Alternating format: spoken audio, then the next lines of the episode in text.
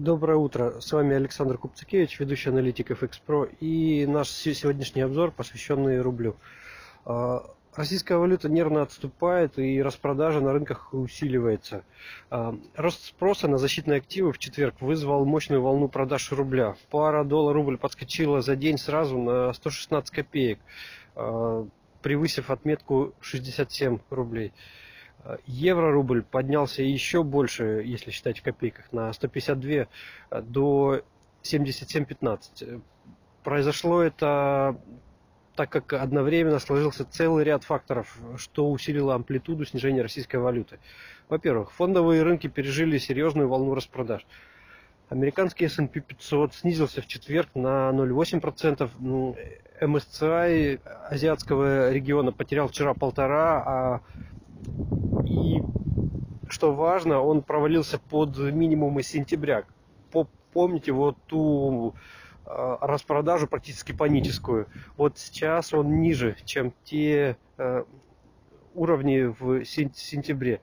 А, тревожным сигналом для рубля, для наступающего дня является тот факт, что MSCI, это вот все тот же индекс, теряется с утра еще 0,7%. Параллельно это во-вторых, нефть отошла от четырехлетних максимумов, потеряв вчера 1,2%. А, ранее мы говорили, что прекращение покупок валюты со стороны ЦБ возвращает э, рублю корреляцию с нефтью.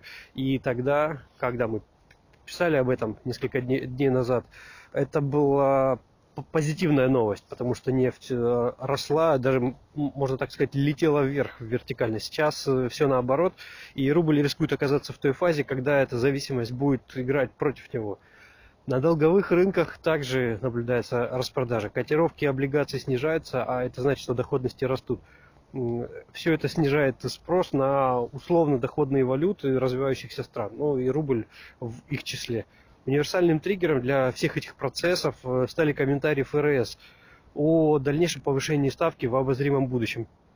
Первоначальной причиной этому выступили сильные данные из США.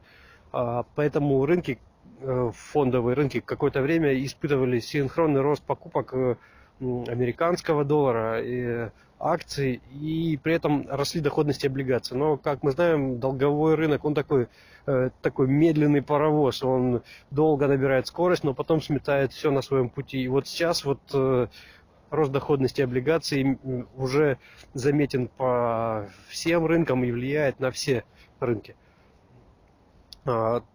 Увеличение доходности безопасных, ну, условно безопасных американских облигаций быстро истощил тягу к рискам на других рынках.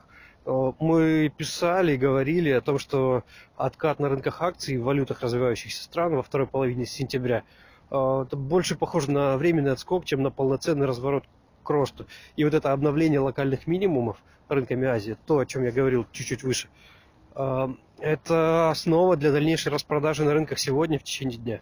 Кроме того, во второй половине дня будут э, опубликованы данные по рынку труда. Предварительные индикаторы указывают, что релиз может оказаться очень сильным. И это дополнительно усилит контраст показателей Америки и остального мира. Это будет еще один фактор давления на рынках развивающихся стран. Ну, в краткосрочной перспективе, я имею в виду ближайший день, два, три.